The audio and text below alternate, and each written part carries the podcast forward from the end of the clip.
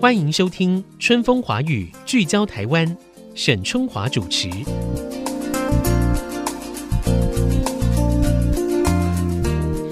Hello，欢迎收听《春风华语》，聚焦台湾。大家好，我是沈春华。我们都知道呢，这个数量非常庞大的垃圾啊，这个是环境保护跟我们生态保育的一大危机嘛，哈。但是在岸上的垃圾呢，或许我们还可以捡一捡，可是海里面的垃圾该怎么办呢？而且它的数量可能更庞大。台湾呢是四面环海的，随着海流啊、人潮的来来去去啊，其实我们无可避免的也要面对大量海洋废弃物的问题。您知道吗？现在呢，由一群海洋科学家跟工程师们，他们组成了一个湛蓝海洋联盟。哎。听起来就希望无穷吧，哈！这个湛蓝哈，就是那个颜色那个湛蓝，三点水的湛。他们提出了一个海洋界吸尘器的概念，因此呢，他们现在打造了一架呢，据说啦是能够自动搜集海洋垃圾的战斗机，哈！这个“战”也是湛蓝的“湛”。那我想研发的过程当然是相当的艰辛了，现在呢也已经推出第二代了。不过让我们好奇的是，究竟这一部战斗机它的战力如何呢？真的能够为台湾绵长的海岸线带来更为清新的风景吗？今天来到我们节目现场的就是台湾湛蓝海洋联盟的执行长陈思颖，思颖你好。沈姐你好，各位听众大家好，我是陈思颖。哎，欢迎思颖啊！我们的节目现场呢，又来了一位有理想、有抱负的台湾年轻女孩哦。因为就像上一次我们访问的嘉佑一样，他们年纪都很轻，可是他们关注的层面呢，真的非常有理想性哈，而且也都付诸了行动。好，那我首先请思颖哈，你稍微介绍一下你自己的学经历好了哈。我知道你就是读那个海洋大学嘛，对不对？对对对，我是海洋大学环境化学与生态研究所毕业的。嗯，这就是为什么你把你的关注投入在海洋垃圾的清理吗？其实不是诶、其实早期我也是跟一般人一样，嗯，就是把海边当做一个游憩的地点，玩一玩以后就走了。可是近几年因为开始学潜水，了解到海洋垃圾环境正在恶化，嗯所以刚好工作几年了，觉得有能力，或许我们可以来为环境做一点事情。嗯嗯嗯，那你可以先说明一下目前哈、台湾的渔港它的数量啊，还有那些漂浮垃圾的情况吗？全台湾的渔港密度是世界之最，平均每六点八公里就有一座渔港。哇哦，对，所以整个台湾的海岸线加起来总共有两百二十座渔港，嗯嗯嗯嗯那其中有九个是第一类渔港，然后嗯其哼他的是第二类渔港。嗯哼，然后我们跑了许多大大小小的渔港，发现其实啊，漂浮性海洋垃圾的议题及问题真的比我们想象中的还要严重。嗯嗯嗯，你自己也实地去访问过，去看过那些渔港吗？那你看到的是什么？嗯，我看到的大部分的垃圾都跟民生脱不了关系耶，比如说比如说可能是煮饭的米袋，米袋，对，买菜的红白塑胶袋，哎，那为什么它会出现在渔港的上面呢？你是说他们就随手一丢啊？嗯，有这个可能。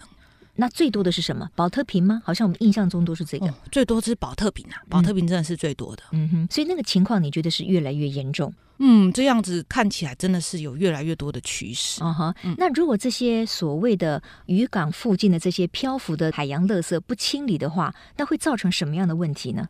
哦，如果这些垃圾呢不清理的话，可能在风向改变的时候，或者是退潮潮流流向改变的时候，嗯他们可能都会流到外海去了。那这样子的话，就更没有办法处理了，嗯，对不对？所以你的意思就是说，趁着他们还在我们可以伸手可及或者可以处理的渔港附近漂浮的时候，我们在这个时候就应该尽量把它打捞上岸。对对对，要赶快捡起来，不然出去就更难了。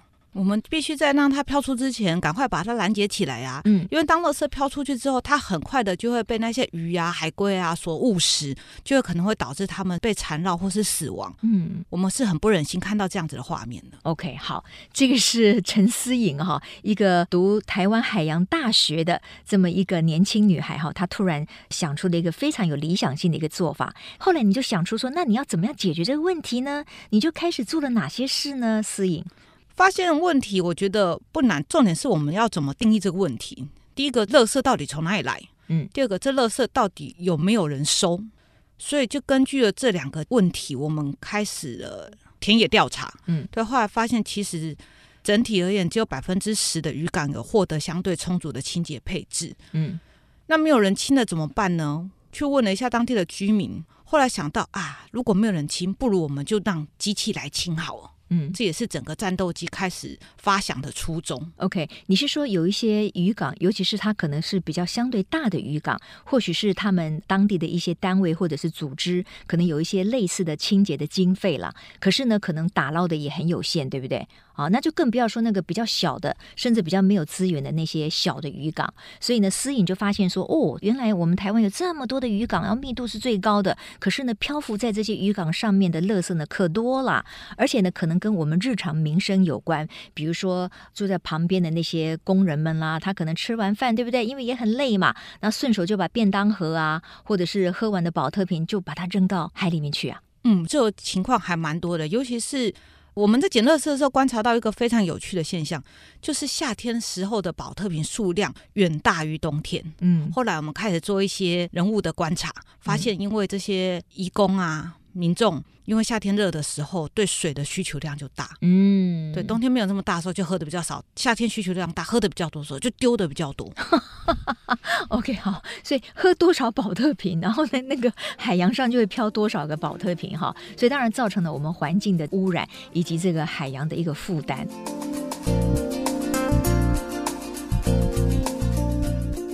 好啦，那所以呢，思颖呢跟他们的团队呢就想说，哎，那我就来用一个所谓的海洋吸尘器的概念，对不对？开始的初想是这样子，但是你要怎么着手去设计呢？你有这样子的设计的背景吗？你结合了哪一些朋友、哪一些人才一起开始来做这一部所谓海洋吸尘器，也就是战斗机的一个原型呢？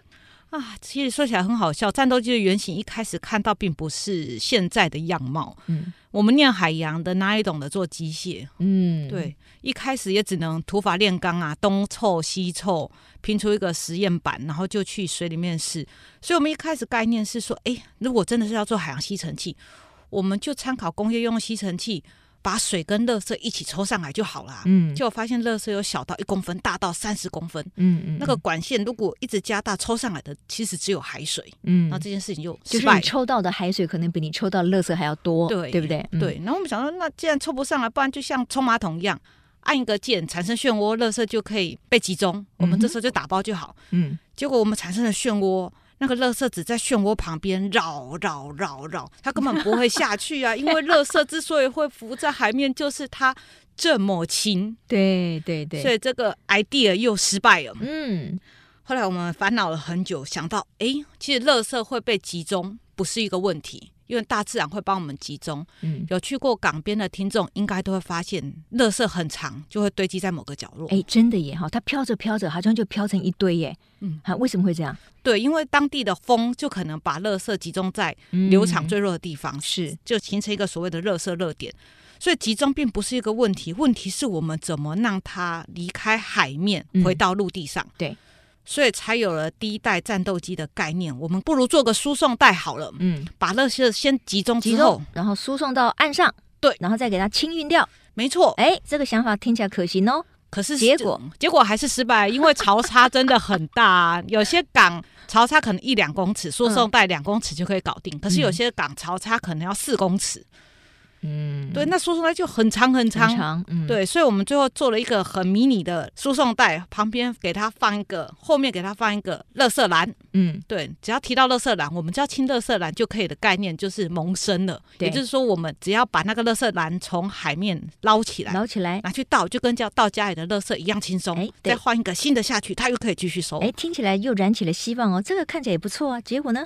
结果效果还不错。哦，对好，太好了，我终于替你们安心了一下，我以为又失败了， 所以效果还不错。然后呢，这就是发展那个战蓝战斗机的原型嘛。对对，这就是第一代战斗机的概念。我们嗯就把战斗机丢在所谓的热射热点，然后透过一个沉水帮浦，嗯把水流往内吸，就把垃圾一起吸进来，然后透过输送带脱离了水面之后，掉到垃圾篮，然后把垃圾篮提到岸上，换一个新的，我们就可以妥善的清理这些海洋垃圾。然后也在二零一九年的时候，基隆的八斗子渔港定制了一百八十个小时。然后我们嗯总共收集了五百二十八公斤的垃圾。哦，这是第一次正式的测试吗？嗯，是在的，二是零的。一九年的时候，在基隆的八斗子渔港。嗯，对， OK，那对那次的成果，你说那次收集了多少？那次收集了五百二十八公斤的垃是啊圾，耗时几小时。一百八十个小时。那你对于这个成果是满意的吗？跟你们原先的预估是符合的吗？其实没有诶、欸因为应该要更高的。 我们这一次的实验虽然是每小时收二点九三公斤的垃圾，但其实我们把它丢在垃圾热点的时候，遇到一个很大的困境，嗯，很大的困境，就是渔港的垃圾其实不单单只是积在角落嗯，当渔船开出去的时候，那个垃圾是散布在整个港面的。啊，它就没有办法集中处理了，对不对？对它就那变成散开来了。没错，所以一个角落机器清理的范围是如此有限，我们看到这么多不能收，嗯那种心情是很难过的。对对对，然后再来第二个就是台湾是受季风影响很很大。很显著的地方。嗯嗯嗯，对我们那时候从六月做到十月，夏天的时候吹西南季风，我们的成果非常丰硕。嗯可做到十月的时候，东北季风一来，其实我们的机器一个垃圾都收不到。嗯，各位听众，我不知道各位的感觉怎么样，但是我听到这边呢，我实在是很替思颖的还有他们的团队担心哈。而且我就突然想到了一个小时候看的故事，就是《愚公移山》，就是明知不可为而为之了哈，但是呢，就是充满了这个热情。所以思颖，你刚才也说哈，你读这个海洋大学环境跟生态哈，也不是工程师，也没办法写程式嘛哈。所以在你的团队里面，你们的组成是有哪些人？为什么你们可以不断的去研究这个所谓的收集垃圾的海洋吸尘器呢？我觉得很有趣耶，一个人一旦坚持之后，其实很容易被看见。嗯有一天我打开我的信箱，然后有一个人自称他是机构工程师，然后就说：“哎、我真的觉得你们的机器很可怜呢、你们应该要这边修改啊，那边修改啊。”我当下其实有点生气，想说：“哎、你怎么可以质疑我们啊？不然你来呀、后来我们就真的补进太可爱了了啊嗯我们的机构工程师，然后他的名字叫做陈冠宇，他真的是非常可爱的一位工程师。呀，哎，太棒了耶！你看他主动联系你们呢，对不对哈？而且呢，当你提出这个质疑或者是邀请的时候，他真的也就是呼应了你的这个行动，对啊，对啊，所以他现在就是你们固定团队研发更棒的机械的这位人士，对不对？嗯，他是我们的土地公，有求必应。哦，真的呀，对，就像我刚刚有谈到说，我们做固定式的会面临垃圾太远收不到，我就跟他讲说，哎、冠玉，这个机器要跑起来，我嗯们来做一台可以遥控的吧。 OK，对，我们两个就开始着手，我就嗯负责发想跟对画图，然后他就负责把画图的东西呈现成有规格的状态，嗯然后嗯去生产制造，对，然后我们 OK 再一群人一起把它组装起来。好的。那除了你跟这个冠宇，对不对？嗯其他还有哪些人呢？还有两个是我海洋大学的环泰所的学妹，哦哈，，对 都被你拖下海了，这真的是拖下海哦，对啊，学姐说话，学妹应该很难说不吧？哦，很棒哦，对啊还是有学姐的威严的，啊嗯，然后其中有一个学妹，因为我们组织现在要越来越组织化，这件计划才能永续。所以，我学妹小玉的高中同学，她比较懂得管理跟策略，所以她最近也加入了我们。然后，我们也补了一个可以帮我们组织看财务规划的佳颖。嗯这个比较有趣的是，她去牛奶湖玩，发现哎、海面都是垃圾，嗯然后马上就跟我联络说：“哎、我可不可以加入你们？我可以帮你们做些什么？因为我嗯嗯发现海洋垃圾的问题好像真的很严重。”哼，对对对，对所所以以牛奶壶可能变成了什么牛奶芝麻糊了，对不 对？上面都一点一点黑黑的啊、对所以他也非常有感嘛哈。嗯嗯，好，那我就要请思颖来介绍一下，到目前为止这四年哈，他们想要呃利用做出来一个所谓的海洋吸尘器这样子的一个概念，然后呢来打理，尤其是台湾有两百二十个渔港浮在港口的这些垃圾，目前的成绩到底如何？这个所谓第二代的湛蓝战斗机，它多久的时间可以清除多少的垃圾？我们当初会做这个机器，是因为我们了解到就是环境有一些现况，譬如说政府的资源不够，跟地方可能没有人可以操纵清洁船，所以才有了战斗机这个概念。那我们把战斗机做成的概念是希望它像小家电一样，所有的人都可以使用，都简单的使用这件事情就能落地。那目前战斗机设计的是一个遥控版的，可以具备鱼角娱乐，那它的体积大概多大呢？我看那个照片啊哈、我不知道听众朋友能不能想象，或者大家如果真的有兴趣的话呢，可以上网络去 Google 哈、去搜寻一下，就打什么打战斗机啊，啊、那个站哈、是三点水在一个七人太盛那个盛呐、啊、哈、三点水一个盛， 这个湛蓝战斗机哈、各位就可以看到他们的现在的那个形式。我觉得它体积看起来是蛮大的，你说它是一个小型的啊、它其实不算大，它长四公尺，宽两公尺，以船舶大小来说，它不算大。嗯嗯，嗯对，就是比我们一般概念的渔船要小一点。嗯，啊对哈对对对对。 OK，然后像这样的一个战斗机，你说每一次出去可以收大概多少公升的垃圾？每一趟出去，一个提篮是一百三十公升，然后嗯理想状态下，每天可以为大海清除七十公斤。 OK，那这个他每一次出去的成本是多少？你没有算过吗？嗯，没有，因为他出去是靠什么？他是靠电力还是靠柴油还是什它么？靠电，对，因为电的碳排放量比柴油引擎少了约五分之四，它只有柴油引擎的五分之一，所以我们在设计的过程中，其实就想要做到环境友善。 OK，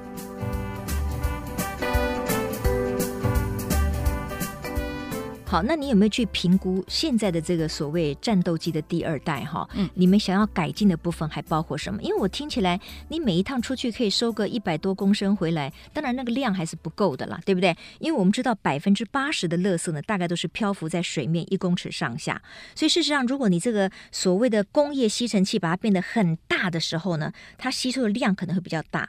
可是呢，又要考虑到它的轻便性，或者是说可以自由的这个行动，那又不能够过于庞大，这中间当然会有两难嘛。所以你们目前想要改进的是什么？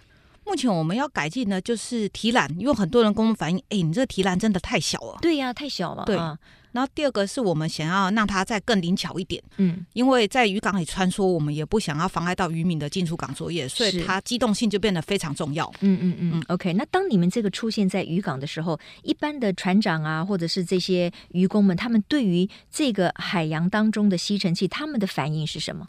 其实还蛮有趣的，他们大部分都是在看戏的概念比较多，就哎、你们在干嘛？嗯，然后我们就会说，呃，我们在做吸尘器啊。然后这个船开过去就会吸垃圾，然后就跟我们讲说，哎，那边有垃圾，你要不要去追追看？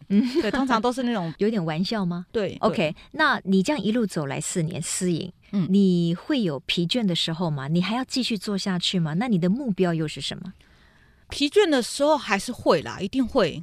然后沮丧的时候也是会，有时候也是会很黑暗呢、啊像人家说什么，每天早上叫醒我的是梦 想，其实才没有，是每天早上叫醒我是今天还要去找多少钱给厂商。对呀，啊哈，所以是很现实的。 对，但是重新整理一下思绪，其实还是回归到初心，为什么我要做这件事？嗯是因为我真的很热爱这片海洋，而且能为海洋挺身而出的人并不多。如果我们发现这个问题没有解决它，其实某种内心上的煎熬是更难过的。对。而且我们真的就差一步就快成功。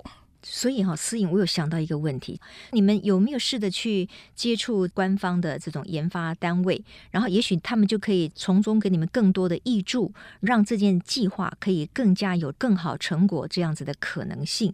你有没有去做过这样子的尝试呢？嗯，有呢，我觉得今年还不错耶。欸今年我们真的做到了有一定的能见度之后，政府开始有看到我们了，嗯有开始主动关心。可是像前几年的时候，可能我们东西实在太烂了，政府也可能觉得我们玩玩就结束了。对，所以我觉得今年其实很有希望。那你们得到了什么了吗？没有，还没对，就是得到一些，哎，你明年可以来我们港里试试看。哦对，我觉得这样就很棒啊。 OK 好，也就是说你们的能见度提高了，然后大家对于接受你们，让你们到我们的渔港来亲看看，哎，这个可能性也提高了。对哈。对对，那当然呢，我觉得你要解决的一个很大的问题哈，就是说你这个银弹如果不充足啊，其实是没有办法往下走的。所以我知道你们后来也透过了群募、群众募资这个管道，你们其实也得到了来自于社会大众的一些支援。这个部分要不要请你聊一下？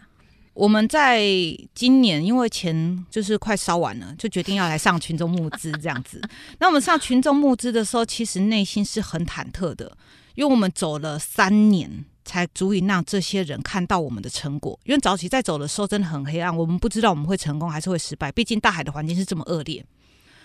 所以上线第一个月我们就达到第一阶段目标五百万的时候，那是非常振奋人心的。